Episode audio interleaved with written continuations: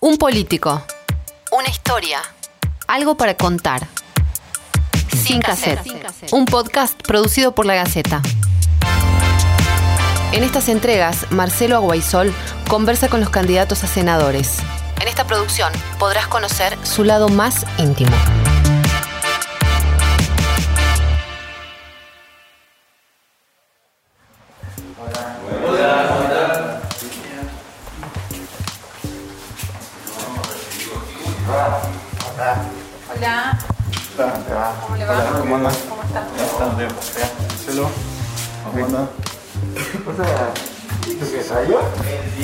¿Cómo están armando horario, armando.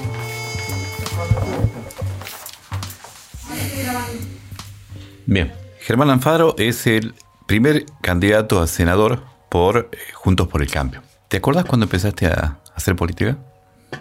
Y sí, yo te voy a contar.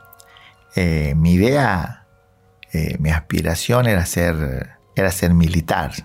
Yo, este, es por eso, porque yo tenía un vecino este, que estaba en ese momento en el colegio militar. Entonces yo de chico quería ser este, militar. Por eso fue que ingresé al liceo militar y después me fui al colegio militar de la Nación. Estuve en el colegio militar de la Nación, llega el gobierno de Alfonsín, comienza la reestructuración de las Fuerzas Armadas y en realidad lo que, lo que yo quería y no entendía bien porque había crecido durante un proceso era tener poder. Bueno, y en ese momento ya el poder ya no pasaba por los militares. Y eso yo percibía en el colegio. Entonces llamé a mi mamá y le dije, mamá, me voy. Bueno, esto me costó que mi papá no me hablase como nueve meses. No me dirigiera la palabra. Nos sentaba a una mesa a comer y no me dirigía la palabra. Quien se enojó más fue mi papá. Mi mamá me entendió, me entendió más. Bueno, pues pasó el tiempo hasta que, bueno, eh, comenzamos de nuevo eh, a, dialogar. Yo en realidad, yo me afilió como adherente a los 16 años. A los 16 años. Beatriz tenía 15 años en ese momento y nosotros vivíamos a una cuadra y media. Y siempre nosotros nos organizamos de la acción católica en la iglesia, este, formábamos parte de, del grupo de jóvenes que tenía actividades, campamento, de la, de, la, de, la, de la, capilla del barrio. Este, yo organizaba los bailes de, la, de, los jóvenes, yo organizaba la salida. Antes nosotros teníamos los asaltos, no los asaltos de ahora, ¿no? Antes teníamos los asaltos en donde vos llevabas una gaseosa y las mujeres llevaban un plato de comida y bueno, bailábamos. Era un poco lo, los boliches que, que, había y bueno, y no, no mucho teníamos acceso a, esos, a esos boliches. Y desde esa época que comencé a, a militar, yo recuerdo cosas, por ejemplo, que no me olvido, empujando un carrito dos, tres de la mañana, este, pintando paredes. Los perros te querían morder, bueno, este, repartiendo votos, afiliando, porque cuando se inicia eh, en el 81 la apertura democrática, eh, comenzó, lo primero que se hizo fue la afiliación. Entonces, golpeando eh, las manos casa por casa, afiliando, eh, ese tipo de cosas, me acuerdo, ¿no? Que, que, hoy tal vez se ha dejado de hacer y que dista mucho eh, de aquella realidad que, no, que nosotros teníamos, este, que, que era distinta, ¿no? me recuerdo este, tocando el bombo, este, me recuerdo eh, participando con, con, mucha gente de otros partidos, porque se formaba esa multipartidaria. Sobre todo en los barrios. En los barrios, exacto. Se formaba esa multipartidaria. Y bueno, y hoy son algunos profesionales en sus actividades, otros, otros dirigentes. Eh, algunos ya retirándose, otros ejerciendo eh, funciones públicas, eh, pero me acuerdo, bueno, de todo eso. Yo, por ejemplo, tenía 16 años en esa época y 17. Y Fernando, por ejemplo, darte un ejemplo, Fernando Juri debe haber tenido 20 años, 21 años. Desde esa época más o menos lo conozco. En esa época Antonio Guerrero, bueno, era un dirigente, un fuerte militante, era joven, este, bueno, eh, y, bueno, crecí viendo eso, este, crecí conociendo eso y bueno, y de ahí fui, fui aprendiendo. Pero de quienes más me este, aprendí fue de Ricardo Díaz y de Raúl Pena. Eso fueron los políticos del peronismo. Claro, cuadros políticos del peronismo. De ellos aprendí, estaba, yo tenía 18, ya 19 años, y bueno, salía con ellos, bueno, miraba, observaba, participaba de la reunión, por supuesto, en un costadito, escuchando nada más, pero bueno, eso te va alimentando. Desde ese costadito, ¿te imaginabas llegar hasta donde llegaste? Sos, este, sos, sos intendente de una de las principales ciudades de la Argentina. Quería llegar. Yo te digo, este, que en aquella época hasta he dejado mi, mis amigos, he dejado de ir a jugar al fútbol o de estar con mis amigos porque iba eh, a las reuniones políticas. Te cuento una anécdota. Las reuniones, eh, estaba el Poder Legislativo a la par de lo que el Colegio Sarmiento, la Escuela Sarmiento. Entonces siempre se sesionaba a partir de las 5 de la tarde. Entonces yo me iba este, a las 2 de la tarde. Como todavía la guardia estaba desprevenida en ese momento, entonces entraba yo y me iba y me metía en el baño. Yo tenía 18 años, 19 años. Me metí en el baño, estaba en el baño hasta que empezaba a tocar, a sonar el timbre. Sonaba el timbre, cuando sonaba el timbre salía del baño y me metía en el recinto. Estaba Caenel, estaba San Jenny, estaba Lito Ledesma, estaba Mibeli, estaba Martínez de la Unión Cívica Radical, no el senador, sino el otro Martínez, eh, estaba Alberti, eh, o sea, estaba Johnny Varela, eh, toda era esa gente que para mí yo la veía arriba y bueno, y yo me, quedaba porque me gustaba escuchar eh, los debates. Dejaba de jugar el fútbol con mi amigo o de estar con mis amigos y me iba a hacer ese tipo de actividad. ¿Seguís yendo al barrio? ¿Te encontrás con tus amigos? Este, ¿Compartís con ellos? Sí, sí, sí, sí, sí, llego, llego, llego. Es más, esta noche tengo una reunión con, con, mis amigos. Lo que sí tengo bien, bien discernido yo, yo hice amigo en la política. Eh, pero tengo también bien discernido quiénes son mis amigos y quiénes son mis compañeros circunstanciales por el cargo en el momento. Pero sí, yo me reúno mucho con mis amigos del barrio.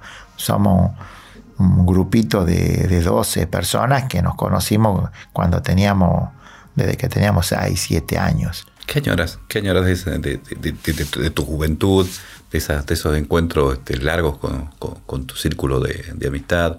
o, realmente estás contenido este, por ello en estos momentos? yo cuando voy a ello, claro, cuando yo voy a ello, en las reuniones, primero ellos no me ven como intendente, ellos este, me ven como, como amigo, saben que soy el intendente, ¿sí? no, por supuesto, eso no, no, no, no ignoran, este, pero ellos me ven como amigo, el trato de, hola negro, hola, ¿cómo está? O sea, no, el, el, de intendente, nada. Entonces, a veces me cargan por las cosas o por las cosas que salen en el diario, pero muy poco hablamos de política con ellos. Eh, siempre son reuniones en las de donde comemos y bailamos, bailamos música de los 80, de los 90 y nos acordamos que, que, parece que eh, recordamos los momentos que hemos vivido, que, nosotros somos de esa generación. En algún momento del día, en algún momento de la semana, bajar la pelota y pensar este, de las cosas que, hiciste, de las cosas que creíste que, te fueron bien y aquellas con las cuales vos decís, no, esto no tendría que haber hecho. Sí, yo me arrepiento de cosas que no tendría que haber hecho. Yo te doy, eh, ahora que estoy, que soy intendente, por ejemplo, una de las eh, definiciones mías siendo concejal que yo me arrepiento es la de haber este, contribuido a la privatización del Banco Municipal. Eh, en ese momento no tenía una idea de lo que significaba bien eh, esa institución, pero hoy como intendente, si yo hubiese tenido un banco municipal, hubiese sido una herramienta financiera importantísima Este, sí, de esas cosas, por ejemplo, me arrepiento. Después de otras cosas, no. Creo que de la mayoría no me arrepiento porque voy, este, eh, lo hice totalmente eh, convencido. Pero sí, este, en honor a la verdad, sí te tengo que decir este, ese tipo de cosas. Eh, que me parecían en ese momento que era imposible eludirlas. Eh, porque era la privatización del Banco Provincia, del, era una ola de privatización, exacto. Me parecían que no teníamos la fuerza como para eludirla, eh, pero tal vez si hubiésemos eh, puesto un poco más de fuerza, creo que no la hubiéramos este, entregado nomás a esa institución. Y hoy como intendente te digo, para mí sería una herramienta importantísima. ¿Qué, frase, qué consejo, qué, sugerencia que te haya dado la vida, tus padres, este, tu entorno, este, rigen tu, destino, tu, tu, manera de actuar? Mira, a mí en la vida todo me costó. Nada eh, me fue fácil. Nada, nada, nada. Todo fue producto de la lucha y del trabajo. Por eso entiendo la vida, siempre lo digo, es lucha. La vida sin lucha no tiene sentido. Si vos en la vida constantemente estás luchando, es porque estás teniendo constantemente objetivos hacia adelante. Entonces la vida es lucha. Y la vida también es fe, porque vos tienes que creer en lo que vos estás haciendo. O sea, si vos no tenés fe y si no tenés esa capacidad de lucha y no lo vas a alcanzar este, al objetivo. Eso lo, tengo absolutamente claro. Porque lo vi también en mis padres. Eh, ellos también su vida fue una constante lucha. Eh, yo nací cuando cerraban el ingenio, mi papá se fue a, a trabajar a Buenos Aires, quedamos con mi hermano y mi mamá, mi mamá era docente, eh, quedó a cargo de nosotros, después volvió mi papá, se reinsertó en la actividad laboral acá en la, provincia, después tuvo un emprendimiento metalúrgico, y bueno, y la, y la, y la vida siempre era lucha. La vida siempre, nada tenía servido ni nada este, tenía en la mesa este, determinado, sino que este, siempre era el ver cómo, cómo estoy el año que viene, el cómo sigo, el cómo me hago estudiar mis hijos, el cómo sostengo mi familia. Eh, fue eso constante. Eso sí, eh, aprendí de mi viejo y mi vieja te sentás con tu familia a comer este, un, domingo o un día tranquilo y, este, y, y, proyectas la vida en los ojos de tus hijos. ¿Qué ves? Sí, mira, todo para mí los domingos son sagrados. En campaña solamente son a veces domingos que no como con mi familia. En la campaña porque estoy en, esta oportunidad estuve en el interior, pero para mí son los domingos son sagrados. Este, muchas veces como con ellos, a veces se agregan los senadores, que son los, yo le digo senadores, que no me escuchen mis hijas, este, a, los, a los novios de, de mis hijas, le digo senadores, a veces se agregan los senadores, y el momento en el que los escucho a ellos, aprendo de ellos, y este, también le tiro mis ideas, eh, les exijo, les pregunto qué han hecho durante la semana, les pregunto de la facultad, les pregunto cómo van en, cómo van en sus materias, eh, o sea, le hago el seguimiento eh, que corresponde. Y el domingo, para mí, el, a ese no lo, no lo cambio no lo cambio porque me permite este, conversar con ellos. Tal vez los otros días el ritmo, a veces llego tarde yo, ya comieron ellos, ya están durmiendo ellos, o, no vengo ese, al mediodía, y lo mismo no, este, nos pasa con, Beatriz. Pero el domingo es sagrado. ¿Cuál es el combustible que, que te lleva vos a seguir adelante permanentemente? Decir, no, no voy a bajar los brazos, voy hacia el próximo obstáculo, lo tengo que pasar este, miras atrás quién, quién te está apoyando, quién te está este, de alguna, de alguna manera este, eh, dando esa fuerza. Y es mi gana de ser, mi gana de superarme, mi gana de, de alcanzar los lo objetivos que vos te planteas en la vida. Yo siempre soñé con ser intendente, siempre soñé. Es más, yo tengo en el legajo, este, que me entregó el otro día el director del Liceo Militar, en un acto, me entregó el legajo que yo tenía. Y en el legajo ese teníamos nosotros eh, consulta con psicólogos, qué sé yo. Y tengo de puño y letra mía, en una pregunta que me hacía la psicóloga y me decía, si qué es lo que quería hacer yo. Y yo le puse que quería ser un hombre importante en mi ciudad. Lo estuve repasando, lo estuve viendo uno de estos fines de semana al legajo y bueno, ya, yo ya tenía esa, esa cosa, ya, ya, ya había dejado a veces de estar con mi amigo por, por ir a, a, una reunión. Después también, ¿qué es lo que me marcó mucho para ser peronista? Muere Perón, se hace cargo del gobierno Estela Martínez de Perón y mi papá y mi mamá viajamos a Buenos Aires y me llevan a la Quinta de Olivos. En la Quinta de Olivos, en una capilla, eh, se exhibía el cajón de Perón y el cuerpo de Eva. Y estaban en un sótano y había una, una baranda circular un monumento, un monumento así de Eva, de Perón, bandera española, bandera argentina. Vos entrabas, llegaba a esa baranda, miraba abajo, había un vidrio, había un sótano y te dabas con ese cuerpo que estaba el, cajón de Eva este, descubierto. Y, el de Perón estaba tapado, estaba envuelto con la bandera argentina, el sable, la gorra. Y claro, yo llegué y vi eso. Y claro, y bueno, te sorprendía. Imagínate, yo tenía 10, 11 años miraba, daba la vuelta y miraba. Salí de ahí y empecé a buscar a ver quién era. Tenía 10, 11 años y empecé a leer. Y bueno, tengo en mente ese, el cuerpo de ella embalsamada, este, con una túnica blanca, con ese rodete, con un rosario que escuchaba yo que decían que, que Pablo VI se lo había regalado, estaba descalza, bueno, esas cosas fueron las que me marcaron, las que me dijeron, bueno, este, vos vas a seguir este camino. Sos de emocionarte mucho, se ve mucho en los actos eso, que cada vez que termina te larga una lágrima, una lágrima de, naturalmente de alegría, pero este, de desahogo. ¿Por qué? Porque te, entra un montón de, una película de recuerdos a la vuelta y decir gracias mamá, gracias papá, gracias hijos, este, gracias Betty. sí, me como ahora me emociono mucho. Tal vez a veces no quiero, ¿no?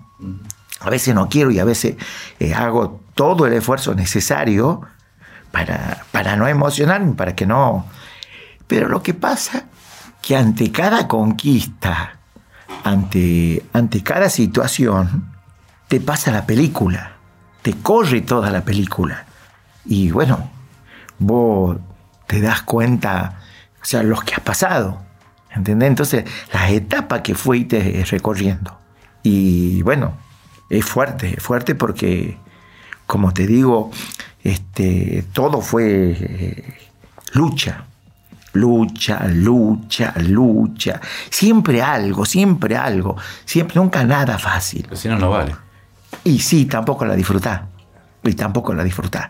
Entonces, cuando yo este, sí me emociono, trato de no hacerlo, reniego conmigo mismo, pero bueno, no, no deja de pasarte la, película, Marcelo. Este, y creo que a todo, ¿no? Creo que a vos en tu, en tu profesión, en lo tuyo. En todo momento, en todo momento. Más cuando uno viene del esfuerzo, del sacrificio y de abajo, ¿entendés? O sea, yo hice todo, eh, cada uno de los escalones hasta llegar hoy. Entonces vos llega ese momento y mira, te corre toda la, película y bueno, sí, eh, te, emociona. Muchas gracias, Germán, por este cable tierra. Bueno, gracias a vos. Sin cassette, una producción original de la Gaceta Podcast. Entrevistas, Marcelo Aguaisol. Presentación, Carolina Cerveto. Producción, Alejandra Casascao y Marcelo Aguaisol. Edición de sonido, Emiliano Agüero Cortés. Para conocer más sobre las elecciones legislativas 2021, ingresa a lagaceta.com.ar.